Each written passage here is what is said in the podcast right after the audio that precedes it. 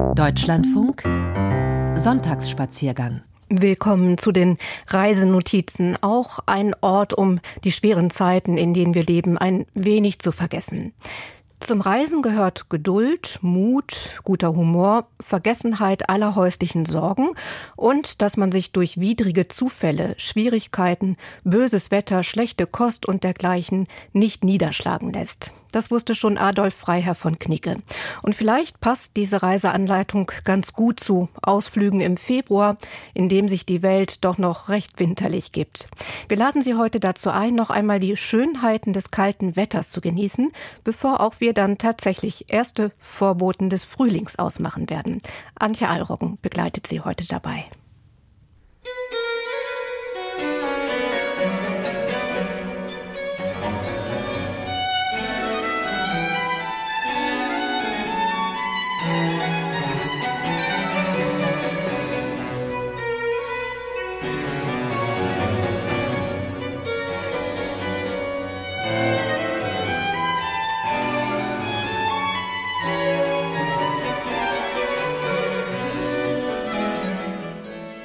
Ja, noch sind die Temperaturen bei uns ziemlich frostig, aber Licht und Sonne, wenn sie sich gelegentlich dann doch mal zeigt, verheißen schon den Frühling.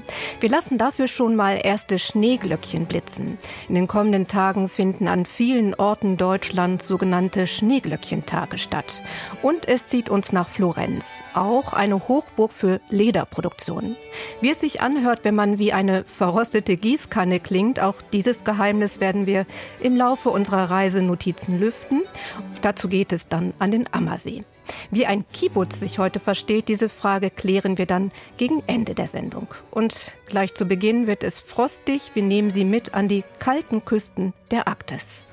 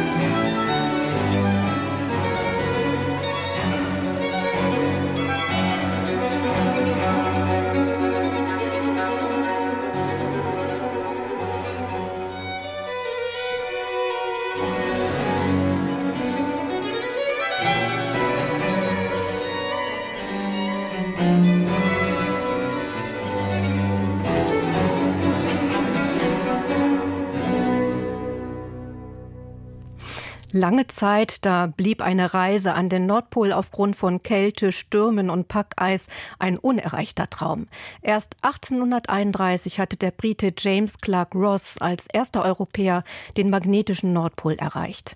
Bis heute weckt eine Reise ins ewige Eis der Antarktis bei vielen die Sehnsucht, an einen extremen Punkt der Erde vorzudringen.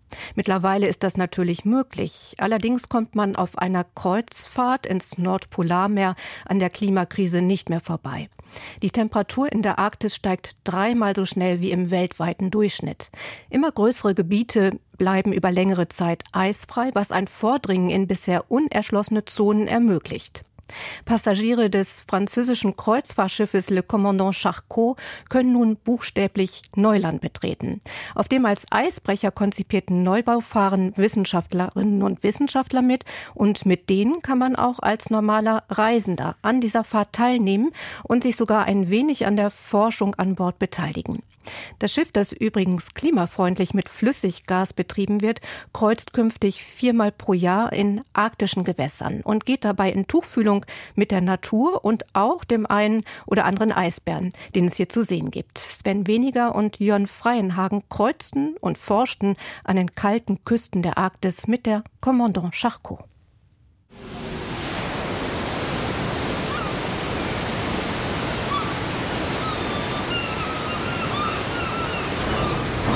Die Wellen brechen sich am Bug, eine Handvoll 13 Möwen folgt dem Schiff. Die graugrünen Berge im Hintergrund werden immer blasser. Spitzbergen verschwindet im Dunst. Vom Hafen Longyearbyen ist die Kommandant Charcot zu ihrer Reise aufgebrochen mit Ziel Nordpolarmeer. Vor ihr liegen rund 1000 Kilometer Wasser und Eis. Das auch arktischer Ozean genannte Meer ist fast eineinhalb Mal so groß wie Europa.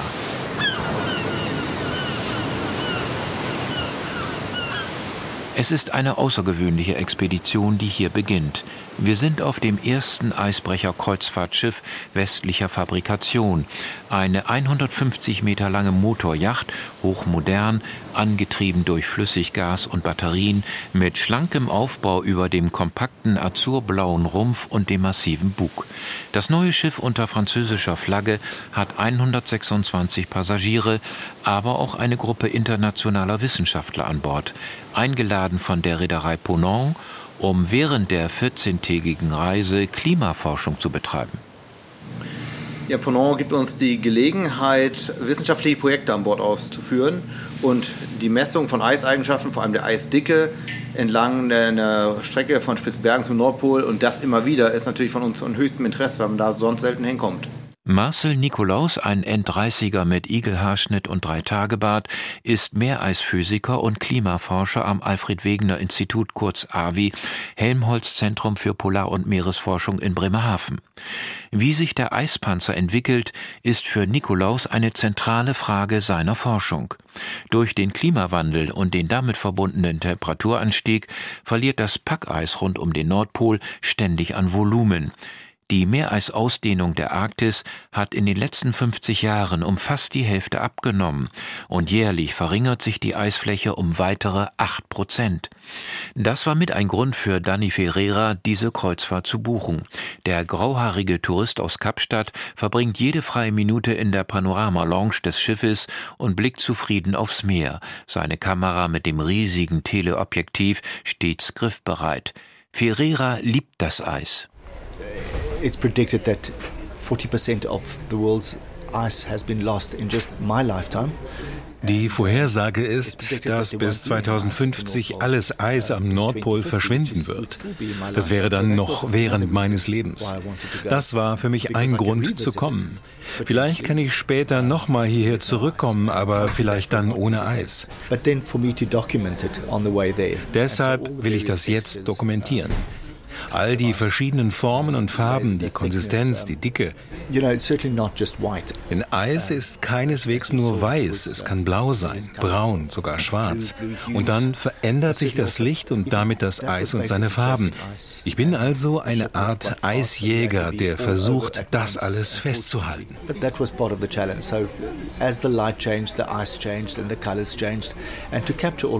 Das Schiff verfügt über zwei Laboratorien und ein besonderes Gerät. Gerät, das Sea Ice Monitoring System, kurz SIMS genannt, nach den Worten von Marcel Nikolaus, ein Eisdickenmessgerät. Die Ergebnisse daraus seien ebenso wichtig wie Satellitenbilder. Das SIMS sammelt auf allen Reisen der Kommandant Charcot zum Pol ständig Daten.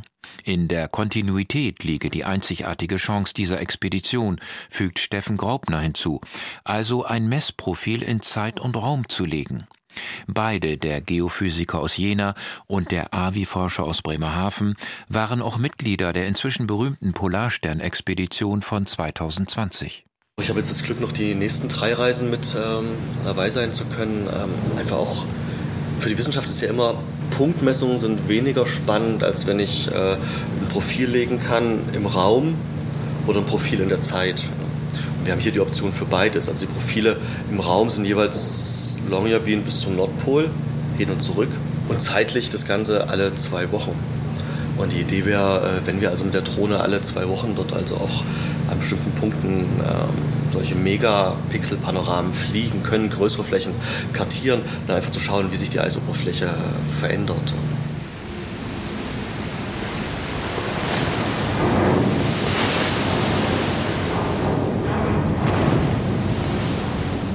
Nach fünf Tagen hat sich die Kommandant Charcot ins Packeis des arktischen Ozeans vorgearbeitet. Zunächst östlich und vorbei am russischen Franz-Josef-Land-Archipel und danach nördlich zum Pol durch einjähriges, dünneres Eis. Das bildet sich jedes Jahr oberhalb Sibiriens und treibt dann mit der Transpolardrift nach Westen über den Pol Richtung Grönland. Eine Reise, bei der das Eis ständig wächst. Massives Eis zu vermeiden sei eine der Grundregeln für Arktisfahrer, sagt Gay Martin Leinebø, der norwegische Eispilot an Bord. The first rule is stay away from the ice as far as possible. Die erste Regel ist, bleib so weit weg vom Eis wie möglich, weich ihm aus, finde die schwächste Stelle im Eis und vermeide die hohen Eisrücken. Sie sind unser Hauptfeind. Denn wenn sich das Eis hoch auftürmt, ist es nur sehr schwer zu brechen. Es kann eine Dicke von 10, 20 Metern erreichen. Da wird es richtig schwierig durchzukommen. Beim Blick vom Außendeck zeigt sich das Meereis als endlose Fläche in allen Richtungen. Mal Fußballfeldgroße Schollen mit fast geraden Kanten, von Wasserkanälen getrennt. Mal zusammengewürfelte Placken wie Milchschaumreste in einer gigantischen Kaffeetasse. Mal weiß und blassblaue Scherben wie zersprungenes Porzellan. Das Meer dazwischen kräuselt sich trotz des scharfen Windes nur leicht. Das Treibeis liegt wie ein Deckel darüber. Hier und da gibt es türkise Pools von Schmelzwasser auf dem Treibeis. Meist bleibt es diesig. Die Sonne ist fahl und wirft kaum Schatten. Auf dem Weg zum Pol geht es zunächst darum, anzukommen. Die Kommandant Charcot ist ständig in Bewegung. Der Wind kommt von Norden, er treibt das Sommereis nach Süden auseinander, günstig für das Schiff, dessen massiver Bug die eineinhalb bis zwei Meter dicken Schollen leicht durchbricht und zur Seite schiebt.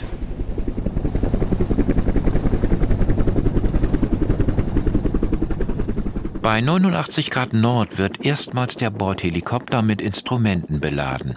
Dann lassen sich die Wissenschaftler vorausfliegen auf eine Scholle, die sie aus der Luft auswählen und an der das Schiff in gut einer Stunde vorbeikommen wird. Auch eine Drohne wird eingesetzt.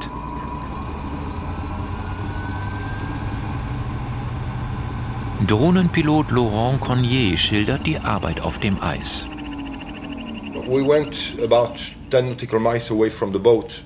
Uh, Wir flogen etwa 10 nautische Meilen weg vom Schiff. Die Idee war, die Kommandant Charcot kann nicht anhalten. Uh, Sie muss ihren Fahrplan einhalten. Also hat uns der Hubschrauber 10 Meilen voraus in Fahrtrichtung gebracht. So hatten wir eine Stunde Zeit für unsere Arbeit. Dann würde das Schiff uns eingeholt haben und der Helikopter wieder zurück an Bord fliegen. In dieser Stunde ließ sich die Drohne ein bestimmtes Raster über dem Eis abfliegen und fotografieren, etwa 300 Bilder, die die Eisdicke am Rand zwischen Treibeis und Meerwasser kartografierten. just at the limit on the ice flow and the water.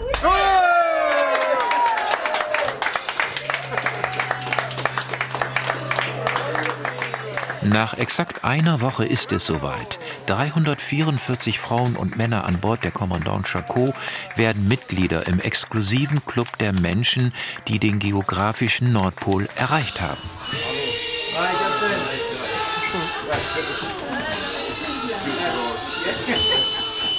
Der Jubel auf der Brücke übertönt den hohen Ton des Bord-GPS, das bei 90 Grad Nord anschlägt. Im Schritttempo hat der Kapitän die Antenne der Motorjacht genau über den nur wenige Meter großen gedachten Punkt manövriert und anschließend die Maschinen abgestellt. Hier käme also die Erdachse aus dem Packeis, das das Schiff in riesigen Schollen bis zum Horizont umgibt. Keine Markierung am Boden, keine Flagge, nichts. Nur die Russen versenkten 2007 einen Titanwimpel auf dem Meeresgrund in über 4000 Metern Tiefe. Fantasie ist also gefragt. Jeder kann sich seine eigene Nordpol-Eisscholle aussuchen. Ist das der magische Punkt? Schon wenige Momente später wird es ein anderer Punkt sein. Das Packeis des Nordpolarmeeres ist ständig in Bewegung. Welche Gefühle löst das in den Passagieren aus? Cressida Parfitt, eine nachdenkliche junge Engländerin, und der Südafrikaner Danny Ferreira machen ihre ganz eigenen Erfahrungen. Disbelief, a feeling of incredible privilege. Unglaube und das Gefühl, wahnsinnig privilegiert zu sein. Auch Freude. Die Kameradschaft mit meinen Mitreisenden. Man merkte, wir fühlten alle das Gleiche. Wir haben es zusammen hierher geschafft. Wir sind am Nordpol. Die Atmosphäre war wunderbar. Es ist ein solches Glück. I thought I knew what to expect. 90 degrees north. Ich dachte, ich wüsste, was mich erwarten würde. 90 Grad Nord, der geografische Nordpol, ist ja komplett menschengemacht. Wir haben die Zahl festgelegt. Und dann hat der Ort einen derart eindringlichen Charakter. Das hat mich überrascht. Zuerst waren ja alle Augen auf die Anzeige gerichtet und wir waren außer uns, als wir die 90 Grad erreichten. Erst danach haben wir uns umgedreht und rausgeschaut. Nach Erreichen des geografischen Nordpols dürfen die Passagiere das Schiff verlassen und das Eis erkunden. Während unserer Reise sind wir oft überrascht, wie warm es im Sommer nahe dem Nordpol ist. Parameter wie Wind, Luftdruck und Außentemperatur erscheinen täglich auf den Bordmonitoren. Meist zeigt das Thermometer nur wenig unter 0 Grad, aber der Wind ist erbarmungslos und drückt den Windchill-Index, die gefühlte Kälte, auf bis zu minus 14 Grad. Die dünne Flugschneedecke verwässert schnell, wenn Menschen darüber laufen. Allerdings versteckt sie auch Vertiefungen, in die wir dann plötzlich bis zu den Knien einsinken. Marcel Nikolaus und die anderen sind sofort wieder im Forschermodus. Abseits des Bugs hantieren sie mit ihren Geräten auf dem Eis, zum Beispiel mit verschiedenen Metallbohrern.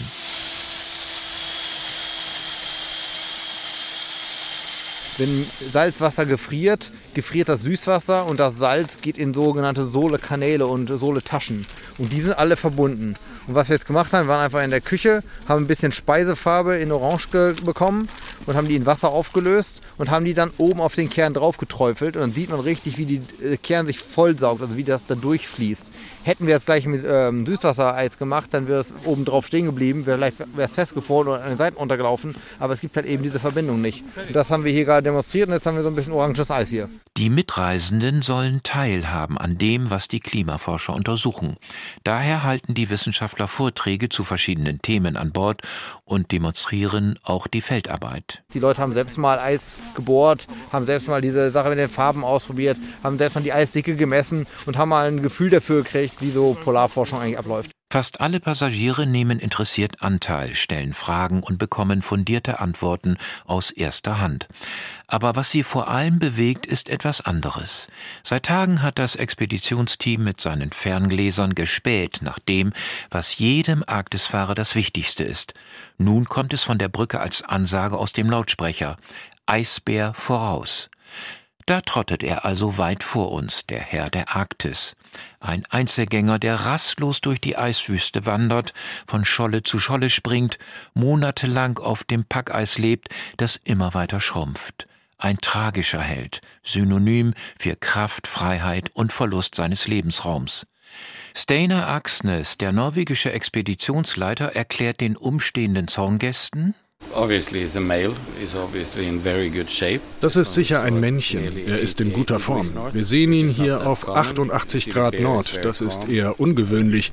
Der hier ist sehr ruhig. Er läuft gemächlich, ganz ohne Stress. Wir können ihn also in Ruhe beobachten, was gut ist für uns und für den Bären. Alle Passagiere haben sich auf dem Außendeck, der Brücke oder in der Panoramalounge versammelt. Cressida Parfit wirkt gleichermaßen melancholisch und gerührt. Was ich vor allem sehen wollte, waren natürlich Eisbären. Ich war neugierig, ob deren Leben wie in meiner Vorstellung davon sein würde. Und das ist es. Sie leben wohl sogar noch abgeschiedener, als ich gedacht hatte. Und sie scheinen das Alleinsein zu genießen. Das finde ich interessant. A lot of the bears at this time when the sea ice retreats Viele Bären gehen an Land, wenn sich das Meereis zurückzieht und bleiben dann dort, bis es im Herbst wieder zu wachsen beginnt. Der hier aber scheint dem Eis zu folgen. Wir sind hier bei 88 Grad und Land gibt es erst wieder bei 82. Er ist also weit davon entfernt und auf der Suche nach Seehunden. Von denen haben wir ja eine ganze Menge gesehen auf unserer Fahrt nach Norden. Hier gibt es viel Wasser und man sieht dem Eisbär an, dass er in wirklich guter Form ist.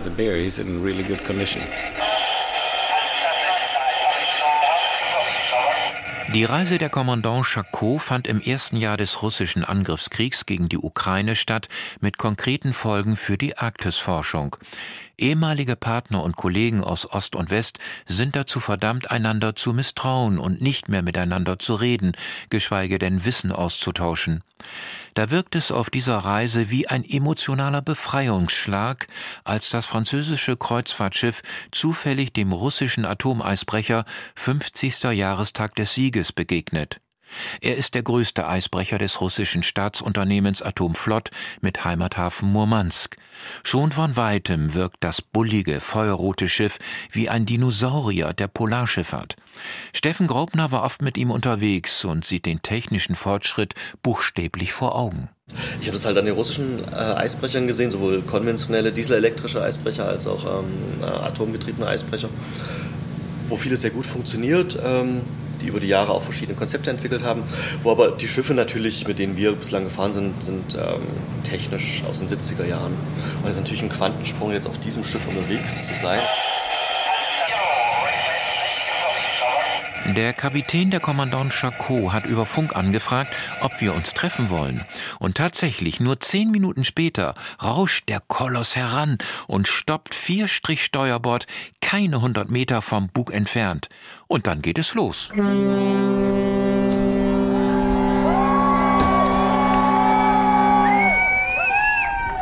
Auf beiden Seiten braust Jubel auf. Crew und Passagiere hüpfen auf unserem Helideck auf und ab. Wir schwenken Trikolore-Fahnen, lachen wie Kinder, sind ausgelassen. Auch auf der Brücke strahlende Gesichter. Drüben passiert das Gleiche. Die Außendecks sind voll besetzt. Blaue Flaggen grüßen uns. Beide Eisbrecher lassen die Schiffshörner aufheulen. Es ist wie eine kurze Verbrüderung auf neutralem Gebiet, ein Lichtblick im Wahnwitz der Weltpolitik. Selten sahen wir danach an Bord so viele frohe Gesichter. Danny Ferreira,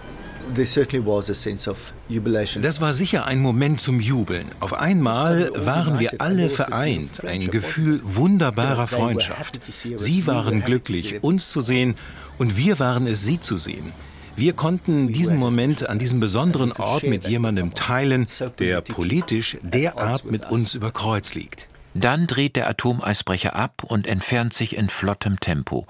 Und ein Satz des norwegischen Eispiloten Geir Martin Leinebø bleibt uns im Gedächtnis. Auf dem Meer sind wir alle Seeleute. Auf See sind wir Brüder mit der Kommandant Charcot an kalten Küsten unterwegs. Jörn Freienhagen und Sven Weniger nahmen sie mit ins ewige Eis.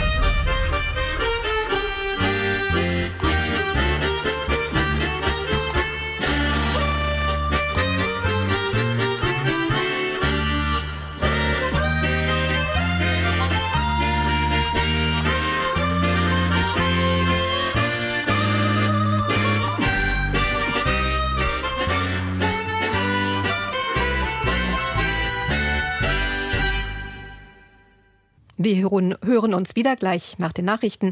Dann lockt schon der Vorfrühling bei uns mit ersten Schneeglöckchen. Wo sie jetzt schon zu erleben sind, das erfahren Sie dann. Außerdem geht es an den Ammersee. Dort kann man in einem Kurs Jodeln lernen, wenn man will. Und dann reisen wir noch etwas weiter gen Süden nach Florenz. Dort kann man sich noch Lederschuhe anfertigen lassen und da ist dann wirklich alles handgemacht. Und wir laden ein zum Kibbutz-Besuch in Israel. Bis gleich.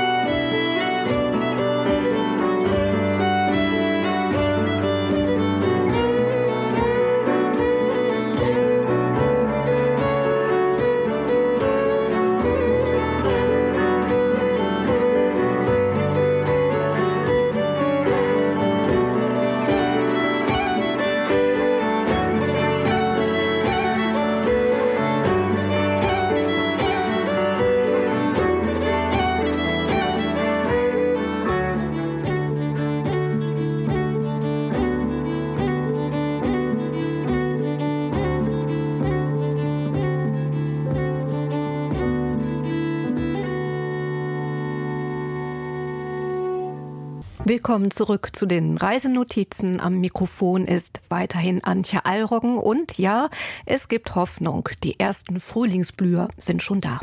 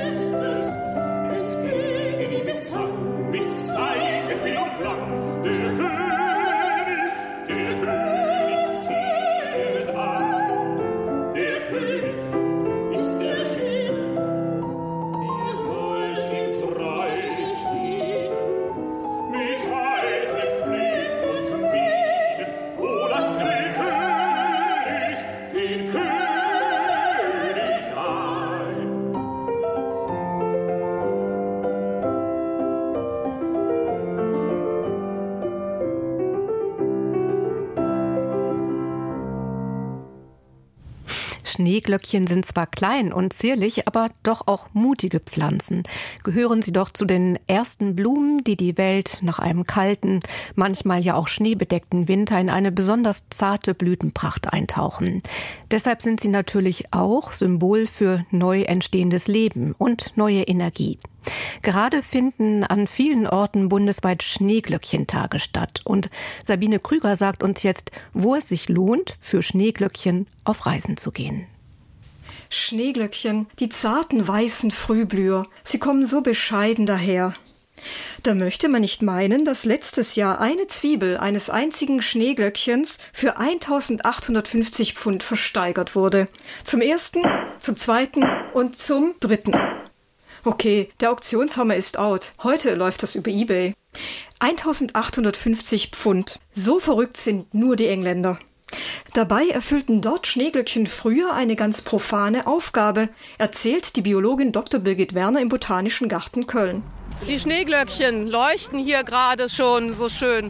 In England hat man die Schneeglöckchen auch gerne an dem Wegesrand gepflanzt vor allen Dingen zum stillen Örtchen, weil wenn man dann nachts mal raus musste, dann braucht man auch keine Laterne anzuzünden, sondern durch das Mondlicht, das reflektierte schön und dann wusste man, wo man längst torkeln musste. Snowdrops, also Schneetropfen, heißen sie jenseits des Atlantiks. Der Begriff stamme aus dem 17. Jahrhundert, komme aber nicht von der Schneeflocke, sondern. Das kommt von diesen Perlenohrringen wie so ein weißer Tropfen. Und das ist vergleichbar mit der Blüte des Schneeglöckchens. Blüten wie Perlen. Das würde Dr. Christian Wefer sofort bestätigen. Zu ihm nehme ich Sie jetzt mit. Denn in seinem Garten in Meerbusch bei Düsseldorf wachsen über 300 verschiedene Sorten Schneeglöckchen. Der Biologe betreibt mit einem Studienfreund eine kleine Nebenerwerbsgärtnerei. Schneeglöckchen hat er schon als kleiner Steppke geliebt. Für sie wühlte er in den Gartenabfällen der Nachbarn. Früher wuchsen dann immer die Schneeglöckchen darauf und die habe ich dann ausgebuddelt und ja eingepflanzt im Garten meiner Großeltern und, und es war ja auch eine der ersten Blumen, die dann auch zu meinem Geburtstag im Februar dann äh, geblüht hat und so kommt diese besondere Verbindung wahrscheinlich zu den Schneeglöckchen. 1850 Pfund würde er zwar nicht für eine Zwiebel bezahlen. Aber das teuerste, was wir bis jetzt bezahlt haben, waren 400 Euro für eine Schneeglöckchenzwiebel. Und zwar für Golden Fleece. Das erste gelbe Schneeglöckchen des berühmten englischen Züchters Joe Sharman. Komplett gelbe Schneeglöckchen gibt es nicht, aber Golden Fleece ist überall gelb, wo ein Schneeglöckchen nur gelb sein kann. Es hat einen gelben, kugeligen Fruchtknoten über der Blüte, eine gelbe Markierung auf den inneren Blütenblättern und eine auf den äußeren Blütenblättern. Vor Jahren wurde es für 1500 Pfund versteigert. Aber wenn man ein paar Jahre wartet, dann fallen auch ein bisschen die Preise. Das haben wir auch wirklich nur gekauft, weil neben der einzelnen Zwiebel noch so eine kleine Nebenzwiebel zu sehen war. Und da dachten wir, ja gut, dann wagen wir es mal. Erstanden haben sie Golden Fleece bei den Schneeglöckchentagen in Knechtsteden das Event schlechthin für LiebhaberInnen. Die Atmosphäre in Knechtsteden die ist immer ganz besonders, weil das äh, so ein alter ja, Klosterhof ist. Und dann sind äh, wirklich Aussteller aus Belgien, England, Holland, Deutschland natürlich und auch Österreich ähm, dort vertreten und äh, bauen dann wirklich kleine Stände auf mit sehr, sehr seltenen Pflanzen, nicht nur Schneeglöckchen. Es ist wirklich so ein Mecker für alle Leute, die sich für seltenere Pflanzen interessieren. Joe Sharman, auch Mr. Snowdrop genannt, von der Monk Silver Gärtnerei aus Ostengland, wird genauso dort sein wie Christian Wefer mit seinem Partner aus der Raritätengärtnerei Staudenfan. Seine Schätze, die mit nach Knecht stehen dürfen, die zeigt er mir jetzt. Gehen wir mal zusammen durch den Garten? Ja, können wir gerne machen. Also wir haben hier ganz viel zu entdecken. Ja, hier haben wir auch eine Eigenzüchtung stehen, die haben wir jetzt vor ja, einem Jahr benannt. Das ist das Walnut. Das ist also nach der Walnuss benannt, weil die äußeren Blütenblätter so ein bisschen aussehen wie so eine Walnuss. Und innen ist es ganz grün. Es ist ein ganz kräftiges Schneegöckchen, auch eine frühe Sorte. Und es ist halt unglaublich gut von der Statur und von der Blütengröße. Deshalb haben sie ihm irgendwann einen Namen gegeben und bringen es dieses Jahr auch mit nach Knechtsteden. Spannend, denn dann wird sich zeigen, ob Walnut bei den LiebhaberInnen ankommt. Das ist dann auch so ein bisschen die Frage, ob man dann auch gute Arbeit als Schneegöckchenzüchter geleistet hat. Und man muss auch ein bisschen vermarkten können wahrscheinlich, oder? Damit das Ganze auch bekannt wird. Also ich denke mal, bekannt wird es dann auch viel über soziale Medien. Dann, wenn dann irgendwo ein Bild davon äh, gepostet wird, dann steigt natürlich auch die Begierde von den anderen Schneeglöckchen-Liebhabern für diese Sorte. Und sehr, sehr wichtig ist, dass es halt wirklich auch einen eigenständigen Charakter hat. Wenn das jetzt wirklich gleich ist wie der Rest, dann braucht man es auch nicht benennen. Interessante Namen sind auch hilfreich. Was ich zum Beispiel total witzig finde, ja. Grumpy. So, wir suchen jetzt Grumpy. Im Gewächshaus wird Christian Wefer fündig. Ja, Grumpy ist ein wunderschönes Schneeglöckchen, leider ein bisschen zickig. Es wächst auch eher mal schnell rückwärts als vorwärts. Aber es äh, ist richtige Ikone unter den Schneeglöckchen, einfach weil es so ein grimmiges Gesicht hat. Also man muss sich das so vorstellen, auf den inneren Blütenblättern sitzen jetzt eine normale grüne Zeichnung, die dann so ein bisschen aussieht wie so ein ja, trauriger, schmollender Mund. Und darüber befinden sich noch zwei Flecken, die dann aussehen wie Augen, daher auch der Name. Aber mittlerweile gibt es auch noch ein paar andere, die so ähnlich aussehen, wie zum Beispiel das Green Teas, was wir dann mehr empfehlen, wenn man gerade mit Schneeglöckchen anfängt. Da, plötzlich über uns, Kraniche. Die fliegen jetzt zum Balztanz an den Hornborger See nach Schweden. Auch ein sehr schönes Reiseziel übrigens, aber das nur am Rande. Haben wir ein Glück? Kraniche sind ja die Vögel des Glücks. Die drehen jetzt hier so über unsere Runden, die suchen eine Thermik, ne? Genau, und hier ist eine bekannte Flugroute von den Kranichen, die sehen wir immer im Frühjahr Richtung Norden ziehen und das ist immer so das Zeichen für uns auch, jetzt fängt das Frühjahr an. Also nicht nur die Schneeglöckchen machen das. Gute Reise, liebe Kraniche. Apropos Reise. Mit mitgebrachten Pflanzen aus dem Urlaub holt man sich die Urlaubserinnerung für ganz lange Zeit in den Garten und kann sich dran erfreuen. Sehen Sie das auch so? Ja, das sehen wir ganz klar auch so. Ne? Christian Wefer hat Schneeglöckchen aus dem italienischen Piemont, die ihn an den Garten der dortigen Vermieterin erinnern. Das war so ein Agroturismo und man hatte noch so die alten Schneeglöckchenblätter gesehen und ich hatte gefragt, ob es denn irgendwelche besonderen dabei wären und sie meinte, nee, nee, das wären ganz normal. Und Frühling in Italien zu erleben, das ist natürlich auch was Besonderes als Gärtner, weil da alles blüht mit Anemonen, die auch die wilden Zyklamen dort wuchsen. Die sind halt einfach so ins Gespräch gekommen und das ist einfach schön. Dieses deutlich wärmere Frühjahr, da denken wir dann immer wieder dran. Sabine Krüger brachte uns zu besonders schönen Schneeglöckchen-Exemplaren. Und wenn bei Ihnen die Zeit nicht für eine Reise ins Piemont reicht, dann lohnt sich vielleicht ein Ausflug zu einem Schneeglöckchen-Event, von denen es in den kommenden Tagen mehr als eine Handvoll gibt.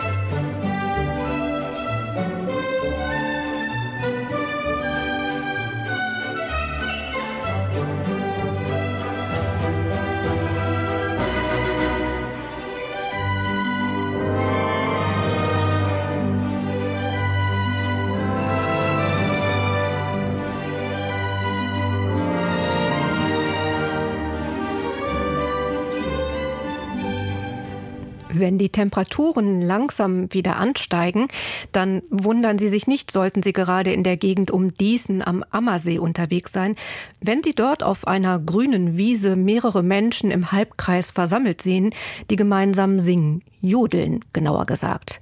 Jodeln ist schon seit längerem keine aussterbende Sangesart mehr, sondern erlebt gerade ein regelrechtes Revival. In München fanden schon zwei hochkarätige Jodel-Festivals statt und im besagten Diesen begann der Hype vor vielen Jahren schon. Katalin Fischer führt uns jetzt dorthin. Irgendwo weit weg, hinter den Bergen, hinter den sieben Zwergen, stehen Hirtenbuben und knorrige Alpöhis auf Gipfeln und jodeln exotisch. Folklore, Brauchtum, Lokalkolorit, abseits unserer Zivilisation. Aber das stimmt ja gar nicht. Das Jodeln hält triumphalen Einzug in die Mitte der Gesellschaft, der urban-digital hippen ebenso wie der touristisch attraktiven ländlichen. Zum Beispiel bei uns in Diesen am Ammersee, bayerisches Voralpenland, 50 Kilometer von München. Da stehen sie auf der Wiese und jodeln. Keine Hirtenbuben, auch keine Alpöhis, sondern ITler und Journalistinnen, Bankangestellte und Mechatroniker. Hohe, hohe, rittilio, rittilio, hohe, hohe, rittilio, hohe, hohe, rittilio. 22 Eleven stehen auf der Wiese, in der Mitte Heidi Clementi aus Bozen. Seit vielen Jahren wird sie eingeladen, Jodelkurse zu halten. Und die Teilnehmerzahl steigt. Beim letzten Mal mussten sogar einige Absagen erteilt werden. Auch die Genderstatistik ändert sich. Anfangs kamen nur Frauen. Mittlerweile hat die männliche Fraktion paritätisch aufgeholt. Da steht sie also mit ihrer gut gelaunten Truppe, jodelt vor und die anderen jodeln nach, Anfänger und Fortgeschrittene, Aficionados und alte Hasen. Eine der Schülerinnen erzählt, sie hat anfangs zu mir gesagt, du versuchst schön zu singen, aber das ist falsch. Du musst klingen wie eine verrostete Gießkanne.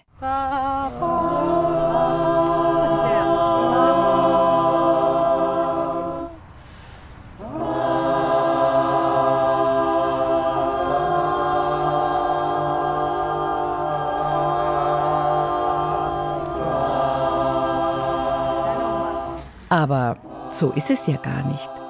Was Heidi Clementi da an einem Tag vermittelt, verschlungene, sogar dreistimmige Arrangements, klingt nicht nach Gießkanne. Es klingt schon bald überraschend gut.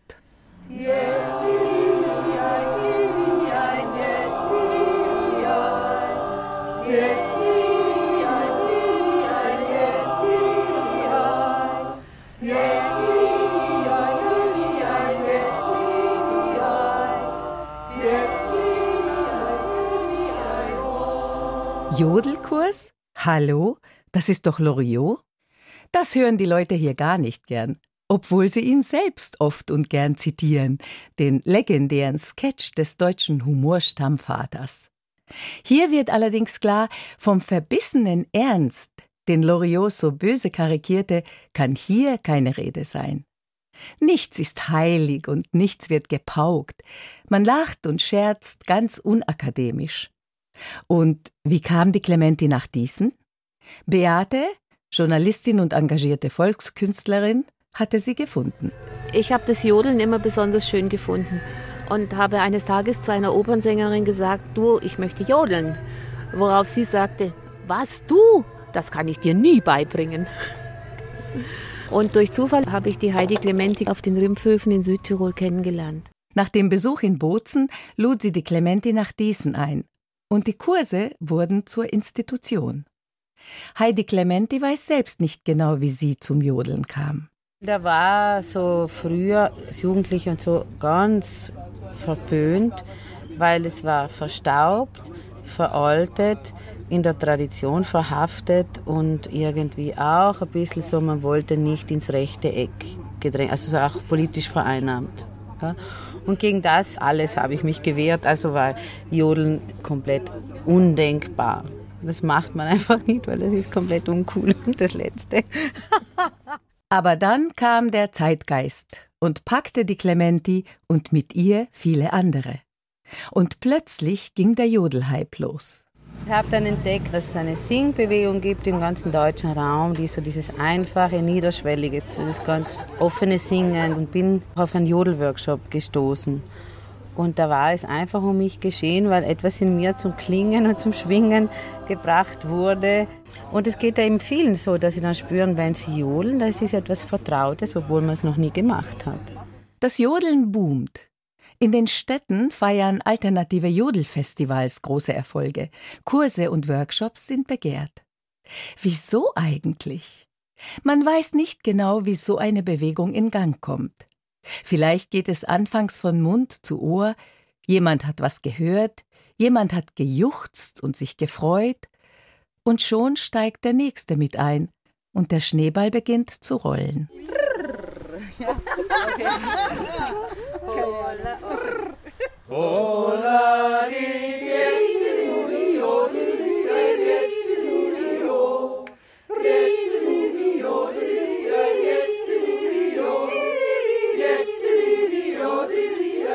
Kein Mensch sucht das Jodeln. Es kommt zu einem. Aber wenn es da ist, bleibt es auch. Und weil das so ist, treffen sich die Diesener Jodeljünger auch ohne Clementi zum alternativen Event-Jodeln. In Sommernächten fahren sie in Booten auf den See hinaus, um die Stimmen loszulassen, oder gehen in eine Wirtschaft und jodeln zur Brotzeit. Und freuen sich, wenn, wie es oft geschieht, auch die anderen Brotzeitler auftauen und einsteigen in das vielstimmige Gejauchze. Auch der weihnachtliche Jodeltreff ist mittlerweile Tradition. Einen Tag vor Heiligabend kommen die Diesener Fans nächtens bei der Burgkapelle am Burgberg zusammen, ausgerüstet mit Laternen, Plätzchen und Glühwein und jodeln glücklich die Sterne an. Stundenlang. Irgendwie scheint es da eine kollektive Ahnung zu geben, dass das Jodeln keine lokale Alpenkunst ist, sondern tief im kollektiven Bewusstsein verhaftet. Denn es wird auch in Afrika gejodelt, in Südamerika und Sibirien. Die amerikanischen Cowboys jodelten schon in den ältesten Western. Die frühen Cartoonfiguren taten es und ja, der ultimative Schrei, Tarzans Ruf der Wildnis, ist auch ein technisch aufgepeppter Juchzer.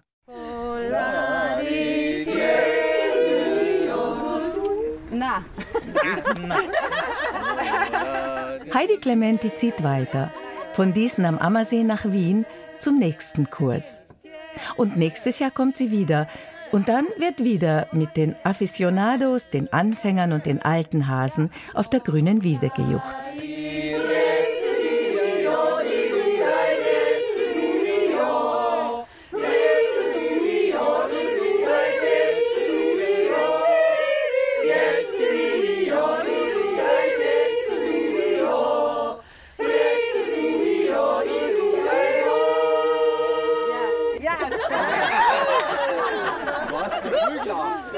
Auf jeden Fall hat man sehr viel Spaß dabei. Katalin Fischer über durchaus urbanfähiges Jodeln am Ammersee. Und während die Jodelkurse weiterziehen, tun wir das auch. Für uns geht es gleich nach Florenz. Sui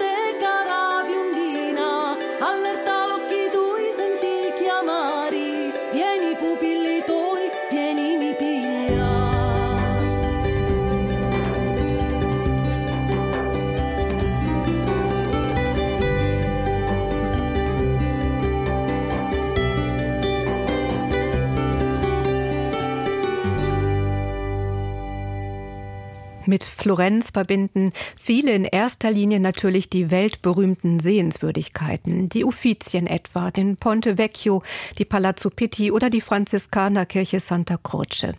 Aber auch für Rilke konnte es in Italien durchaus auch einfach mal ein gutes Kotelett sein. In der passenden Umgebung zu sich genommen, bringe einem das doch aufrichtige Freude, hat er dazu mal gesagt. Wenn wir jetzt einer Maßschuhmacherin in Florenz über die Schulter schauen, dann dürfte die Freude an den Kunstwerken, die sie da wirklich seit Jahrzehnten produziert, noch einmal um ein Vielfaches größer sein. Bevor meine Kollegin Marlene Thiele Saskia Wittmer für uns aufsucht, schlägt sie sich erstmal durch touristisches Getümmel, in dem vor allem seriell hergestellte Mitbringsel zu erwerben sind. Leder ist in Florenz allgegenwärtig zum Beispiel beim Mercato Centrale, wo Händler ihre Stände aufgebaut haben und jedem Fußgänger noch einen Gürtel oder einen Rucksack andrehen wollen. Etwas schicker shoppt man in den vielen kleinen Werkstattläden in der florentinischen Innenstadt. Der mit Abstand interessanteste davon gehört Saskia Wittmer, einer der besten Maßschuhmacherinnen der Welt und Deutsche. Durch das große Schaufenster kann man der rotgelockten Frau bei der Arbeit zuschauen. Im Vorraum hängen einige ihrer Werke von der Decke ausschließlich Herrenschuhe. Braun, schwarz, buntere Farben. Einer ist sogar mit Federn verziert. Hallo. Hallo, kommen Sie rein. Dankeschön. Saskia Wittmer sitzt inmitten von Lederstücken, Cremes und Tinkturen, halbfertigen Schuhen und Werkzeugen, die ich noch nie gesehen habe. Sie hämmert eine Sohle fest. Das wird ein Loafer, ganz klassische Art Penny-Loafer. Ist ein zwiegenähter Rahmen. Dadurch ist das Ganze ein bisschen schwerer von der Sohle und normalerweise würden wir vielleicht einen Loafer mit einer Sohle machen, der hat aber jetzt eine Zwischensohle und bekommt dann eben noch eine Gummisohle unten drunter. Wittmer hat zwei Assistentinnen, die jetzt auch mit in der Werkstatt sind. Die Frauen machen jeden einzelnen Schritt in Handarbeit. Am Anfang steht das Maßnehmen. Wittmer wählt einen Leisten in der passenden Größe und schleift ihn entsprechend. Besonderheiten ergänzt sie mit einem Korkgemisch.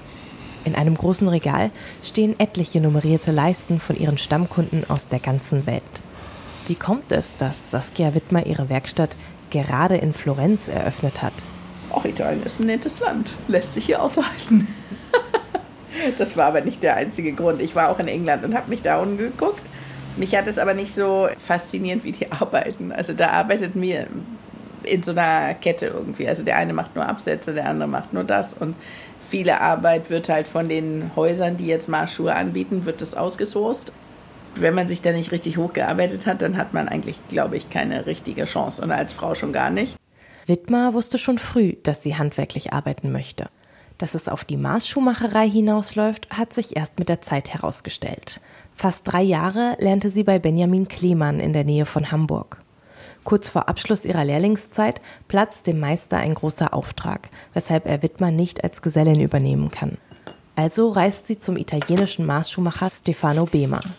Die beiden haben sich sofort gut verstanden, erinnert sich Wittmer, während sie die Leisten mit einem zurechtgeschnittenen Papier umwickelt und Besonderheiten des Schuhs einzeichnet. Hier etwas versetzt die Schnurlöcher, da eine Naht zur Zierde. 96 bin ich hierher gekommen. Da gab es überhaupt keine Frau die Schuhe gemacht hat. Also das gab es gar nicht. Und ich glaube, Stefano fand das interessant. Ja, hat da auch nichts dagegen gehabt. Aber als ich dann meine eigene Werkstatt aufgemacht habe, da war das halt wirklich am Anfang, haben die Leute geguckt und haben gesagt, was macht die denn hier? Und das ist doch ein Männerberuf. Und ja, aber die gleichen Leute hört man eben heute noch und die sagen dann, wow, die ist ja immer noch da und macht es richtig gut. Heute gehört Saskia Wittmer zu den besten Maßschuhmacherinnen der Welt. Doch trotz hochkarätiger Kunden hat sie keinerlei Starallüren und Zeit genug, um mir in aller Ruhe ihre Arbeit zu zeigen. Im nächsten Schritt wird die Papierskizze auf das Leder übertragen und entsprechend zurechtgeschnitten. Die einzelnen Teile ergeben später den Schaft, den oberen Teil des Schuhs. Sie werden von einer Schäftemacherin zusammengenäht. Die Brandsohle ist der innere zum Fuß weisende Teil der Sohle. Dafür nimmt Wittmar robustes und biegsames Leder vom Hals des Rindes. Lammleder zum Beispiel wird eher bei feineren Jacken verwendet. Aus Krokodilsleder macht man am ehesten Taschen, wegen der dicken Hornplatten. Und natürlich haben auch manche Kunden besondere Wünsche. Zum Beispiel kamen einmal Russen zu ihr, die in Afrika auf Safari gehen wollten. Und zwar genau in dem Stil, in dem Roosevelt früher auch auf die Jagd gegangen ist. Ich hatte keine Ahnung, wie Roosevelt auf die Jagd geht. Da musste ich mich erstmal schlau machen, habe dann ein paar Fotos gesehen in dem Moment. Die waren hier und es musste sofort alles sein. Inspiriert von den Kostümen im Film Jenseits von Afrika macht Saskia Wittmer den Russen einen Vorschlag. Die sind begeistert, unterstreichen aber nochmal, dass sie so richtig im Busch unterwegs sein wollen. Und dann kann ich sie ja nicht mit einem Kalbsleder hinschicken, weil es ist sofort zerrissen. Also ich meine, da haben sie solche Kratzer drin, die kriegen sie auch nicht mehr raus. Und dann kam mir irgendwie in den Sinn, hatte ich meinen Kunden, der hat Elefantenhaut mitgebracht. Und dann habe ich gesagt, also das Einzige, was ich mir vorstellen könnte, was wir benutzen könnten, wäre eben Elefant, weil das, das können sie nicht zerstören, dieses Leder. Die beiden Russen hätten sich noch passende Kleidung dazu schneidern lassen und seien tatsächlich auf die Jagd gegangen. Einer hat inzwischen schon zweimal die Schuhe zum Besohlen zurückgeschickt. Pro Monat schafft Wittmer etwa vier Paar Schuhe. Sobald die Schäftemacherin den Schaft genäht hat, wird er in sorgfältiger Handarbeit über den Leisten aufgezwickt. Der Rahmen muss genäht werden, ein Gelenkstück wird eingesetzt und es gibt noch lauter weitere kleine und große Schritte, die die 50-Jährige mir jetzt nicht zeigen kann. Ganz am Ende wird dann der Absatz aus mehreren Lederschichten und einer Gummischicht aufgebaut. Damit sind hier in der Werkstatt gerade Wittmers Assistentinnen beschäftigt. Eine davon ist Claudia. I'm putting a layer of the heel. Die Lehre der 28-jährigen Italienerin begann ganz zufällig. Ich habe einen Jungen hier in der Straße gebabysittet. Also parkte ich das Auto jede Woche hier vor Saskias Fenstern und habe sie quasi gestalkt. Ich habe oft gefragt, ob ich bei ihr lernen kann, und sie sagte viele Male nein. Aber am Ende habe ich Glück und bin jetzt hier.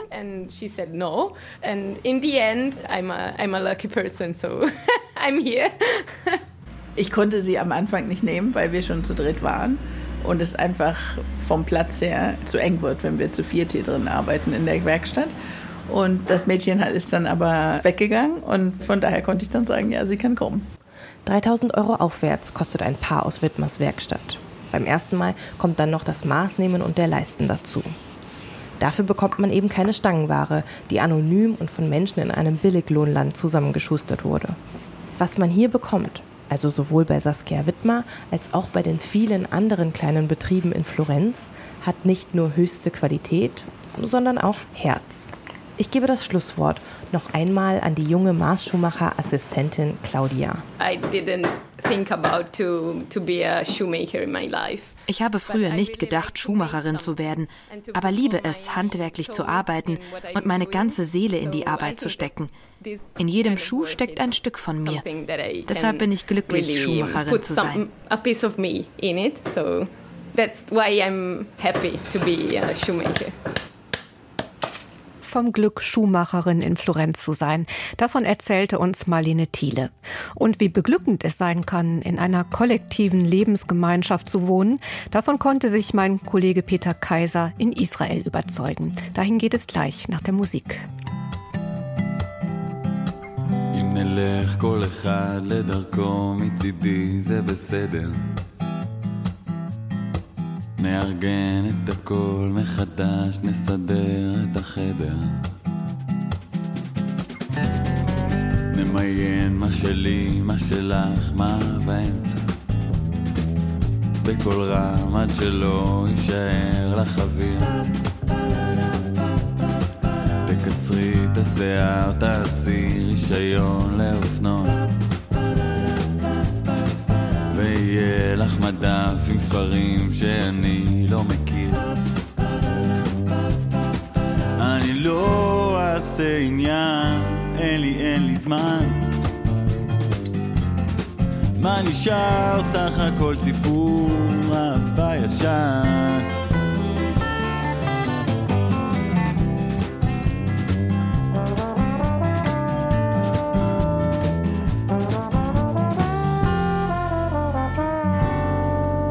עצוב לי לחשוב על הזמן שהיינו ביחד. איך הייתי מכור לספק וחבר של הפחד. אבל היום אני מישהו אחר, אני לא מצטער כבר. וגם את בטח יש לך חבר שיהיה לך בכיף. אני לא אעשה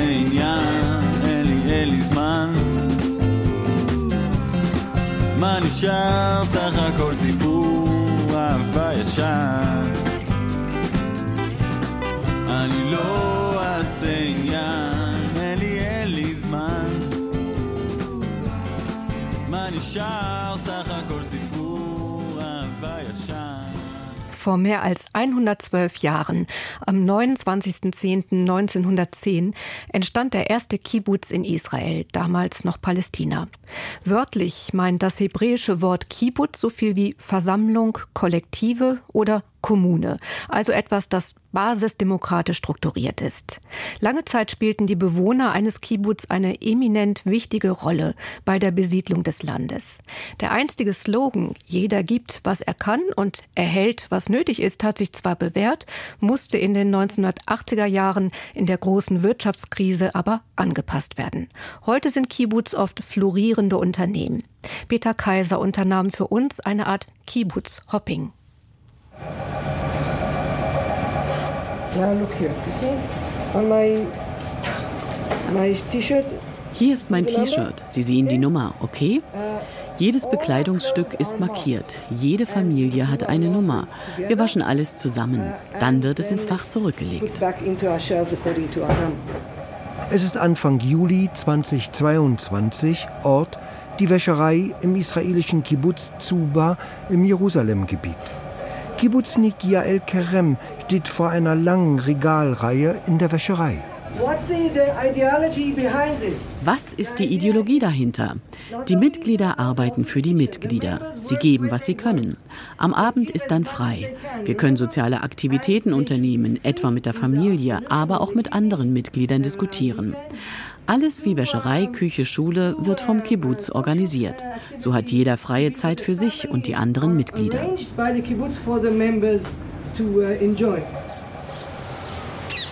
Der Kibbutz Zuba ist so alt wie der Staat, in dem er sich befindet. 1948 in den Hügeln Jerusalems gegründet, ist dieser Kibbutz noch einer der wenigen, der den sozialistischen Gründungsurideen folgt. Grundsätzlich spielten die Kibbutz bei der Besiedlung des jungen Staates Israel eine wichtige Rolle, denn die Kibbutz wurden oft in damals unbewohnten Gegenden gegründet. Dabei war der Alltag der Kibbutz-Mitglieder der Chaverim deutlich von sozialistischen Ideen bestimmt. The slogan, okay? Unser Slogan ist, jeder gibt, was er kann und erhält, was nötig ist. In diesem Kibbutz leben wir diesen Weg. Ich erkläre Ihnen das System, wie es im Kibbutz Zuba funktioniert. Jede Person im Kibbutz arbeitet. Manche arbeiten im Kibbutz, andere außerhalb. Wenn man hier arbeitet, wird das Gehalt an die gemeinsame Kasse gezahlt. Die Gehälter sind natürlich nicht gleich. Wenn man ein Manager ist, dann ist das Gehalt höher und ein Arbeiter verdient weniger. Wenn man außerhalb des Kibbutz arbeitet, geht das Gehalt direkt in die Kasse des Kibbutz. Man bekommt das Geld nicht selbst. Und alle Einkünfte von allen Unternehmen, die wir haben, alles geht in die gemeinsame Kasse. Seit 43 Jahren wohnt Jael Karem mit ihrem Ehemann Daniel hier im Kibbutz. Das Ehepaar bekommt 8500 Schekel im Monat zum Leben. Das sind ungefähr 2400 Euro. Das ist nicht so viel für einen Monat und zwei Menschen. Jedes Budget ist gleich für alle Leute im Kibbutz. Eine Familie wird nach der Familiengröße berechnet. Für jedes Kind gibt es etwas mehr Geld. Das ist die eine Sache. Die andere ist, wie viele Jahre man im Kibbutz lebt. Für jedes Jahr gibt es ein paar Schekel mehr. Das ist unser Budget. Das ist für unsere täglichen Notwendigkeiten, also für das Essen, Kleidung, für den Autogebrauch, für Erholung, für die Möbel in unseren Wohnungen. Die großen Sachen werden vom Kibbutz bezahlt. Also die Gesundheitskosten, die Häuser, die Schulbildung, den Kindergarten, in dem Joanna als Kindergärtnerin arbeitet. Wir arbeiten mit den Kindern sechs Tage pro Woche. Sonntag bis Freitag, das ganze Jahr über. Wir lernen zählen, ein bisschen auch lesen. Dann malen wir, Dann haben wir Zeichen, die wir für Sommer, Feiertage und jüdische Feiertage verwenden. Als 1977 der israelische Staat die bisherigen Subventionen für die Kibbutz kürzte und die Inflation der 1980er Jahre das Budget noch mehr schrumpfen ließ, geritten viele Kibbutz in finanzielle Not. Auch nahm das einstige Kollektivbewusstsein ab. Es war also an der Zeit, entweder aufzugeben, was manche taten, oder neue Einkommensbereiche zu erschließen. Jael Kerem geht offen mit der Frage um, womit der Kibbutz Zuba Geld verdient.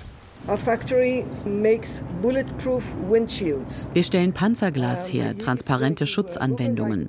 Wir beliefern die israelische und die amerikanische Armee. Wir haben Fabriken hier in Israel und auch in den United States. Alle Fabriken gehören zu 100 Prozent dem Kibbutz. Das ist das Haupteinkommen hier im Kibbutz. Ungefähr 60 Prozent der Gesamteinnahmen. Die zweite Einnahmequelle ist Tourismus. Wir haben ein Hotel und wir haben einen Kinderspielpark. Es ist der größte Kinderspielpark in der Jerusalem-Region. Ungefähr 300.000 Besucher haben wir hier im Jahr. Der Kinderspielpark und das Hotel bringen ungefähr 30 Prozent Einnahmen im Jahr für die Community. 10 Prozent sind der Rest. Das kommt dann über kulturelle Aktivitäten, die Weinkellerei und Food-Events rein. That means agriculture, we have vineyards, we have uh, fruit orchards. three sources of water. One is Nahal David. Hier haben wir drei Quellen. Eine ist Nachal David, zweieinhalb Kilometer von hier. Dort ist das meistbesuchte Naturschutzgebiet in Israel. Die zweite Quelle ist der versteckte Wasserfall von Nachal Arugot.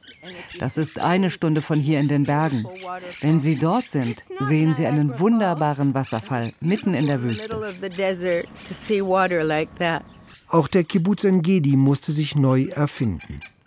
Der Kibbutz befindet sich eineinhalb Stunden Autofahrt von Jerusalem entfernt am Westufer des Toten Meeres. Daniela Cohn lebt hier seit 1956 mit ihrem Ehemann, den acht Kindern und den 20 Enkeln. Sie erinnert sich. A lady on the kibbutz, her name is Nitza Hofish. Eine Frau im Kibbutz, ihr Name war Nitza Hofisch. Sie war eine der ersten Leute, die hierher kamen, um hier zu leben.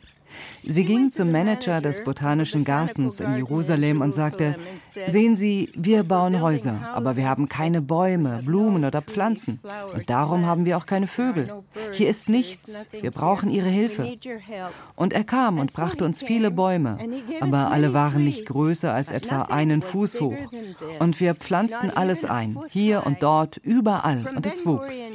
Dann bekamen wir aus der Universität viele Pflanzen, Unmengen an Bäumen, den Barberbaum aus Afrika und brasilianische Zypressen.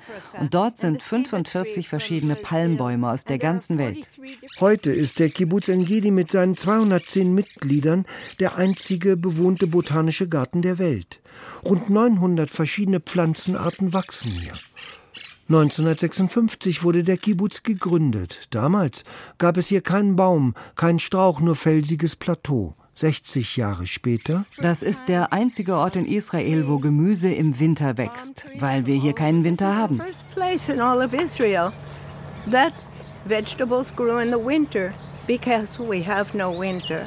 Wassermelonen, Datteln werden hier angebaut, dazu Myrrhe und Weihrauch. Doch der Haupterwerb ist der Tourismus mit 166 Räumen, die sich wie die Häuschen der Mitglieder im Botanischen Garten befinden. Tourismus aber wird schon seit den 1960er Jahren betrieben. Und bei gerade einmal zehn Regentagen im Jahr lässt es sich wunderbar mitten in der judäischen Wüste, einer der heißesten Wüsten der Welt, am Swimmingpool liegen oder entspannt im wunderbaren Synergy Spa neue Kraft tanken. Diese zwölf Leute beschlossen dann, das Projekt zu machen. Sagt Moschele, der vor den übergroßen Schwarz-Weiß-Fotos steht, die die Anfänge des Kibbutz Degania darstellen. Degania am See Genezareth ist der älteste Kibbutz Israels. Er wurde am 28. Oktober 1910 von einer Gruppe weißrussischer Einwanderer gegründet. Sie verließen mit ihren Kindern das Land, die Freunde. Sie waren Ingenieure, Ärzte und so weiter. Und sie verließen Weißrussland mit seinen Flüssen und Wäldern. Und sie kamen hier in ein unbekanntes Land mit der ihnen unbekannten Wüste. Das war ziemlich verrückt.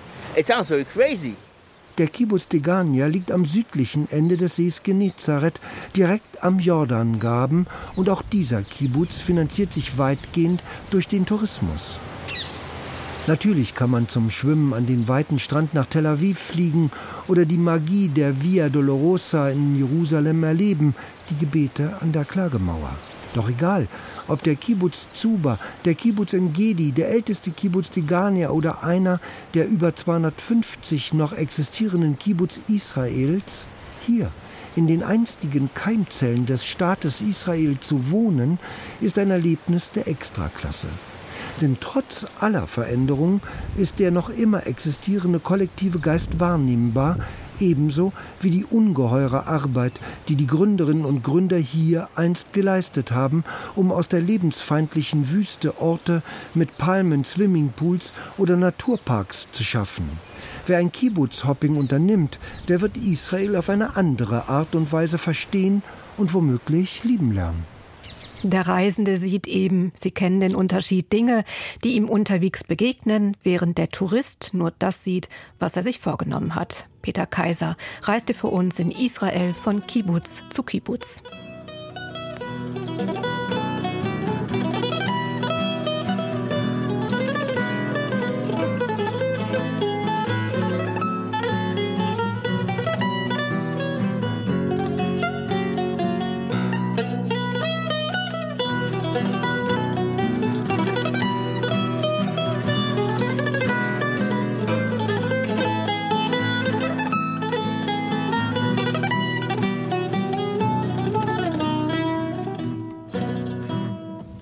Und damit sind wir auch schon am Ende unserer heutigen Reisenotizen angelangt. In der kommenden Woche machen wir uns auf die Spuren des niedergermanischen Limes und es geht nach Dnipro, in die viertgrößte Stadt der Ukraine. Denn das Leben dort geht weiter, wenn es für die meisten von uns gerade doch auch unerreichbar ist. Für die heutige Ausgabe war Antje Allroggen am Mikrofon. Ihnen noch einen guten Sonntag.